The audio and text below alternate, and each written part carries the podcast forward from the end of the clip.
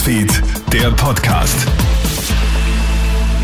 Einen schönen Samstagvormittag. Clemens Draxler hier mit einem kleinen Update. Die Inflation trifft die österreichischen Haushalte noch schlimmer als befürchtet. Die Reallöhne gehen laut einer Prognose der Nationalbank derzeit um 2,5 Prozent zurück.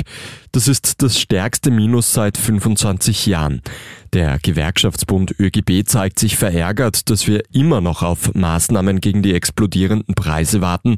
Demnach müsse die Mehrwertsteuer auf Lebensmittel zumindest auf befristete Zeit gestrichen werden.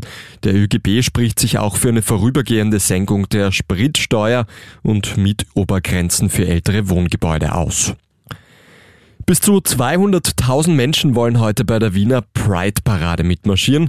Nach zwei Jahren Pandemie findet der farbenfrohe Umzug heute wieder im vollen Umfang statt. Das Pride Month mit seinem heutigen Höhepunkt setzt sich ja für die Rechte der LGBTQ-Community ein. Die Pride-Parade startet um 13 Uhr beim Wiener Rathaus und wird dann bis circa 18 Uhr am Ring stattfinden.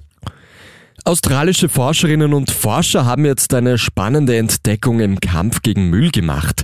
Sie finden eine Wurmart, die Styropor frisst. Dabei handelt es sich um den großen Schwarzkäfer im Larvenstadium. Die Würmer verarbeiten das Styropor wie kleine Recyclinganlagen.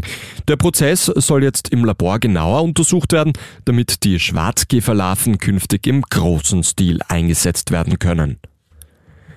Und Österreich punktet gegen den Weltmeister Frankreich. Im ausverkauften Ernst-Happel-Stadion führt unsere Nationalelf gestern lange mit 1 zu 0 durch ein Tor von Andreas Weimann. Frankreichs Starstürmer Mbappé erzielt in Minute 83 aber dann noch den Ausgleich für die Franzosen. In der Nations League Gruppe 1 liegt Österreich jetzt mit vier Punkten auf Tabellenplatz 2 hinter Dänemark. Das war's auch schon mit dem Nachrichtenpodcast für heute Vormittag. Ein weiteres Update hat dann mein Kollege Matthias Klammer. Einen schönen Tag noch. Krone Hits, Newsfeed, der Podcast.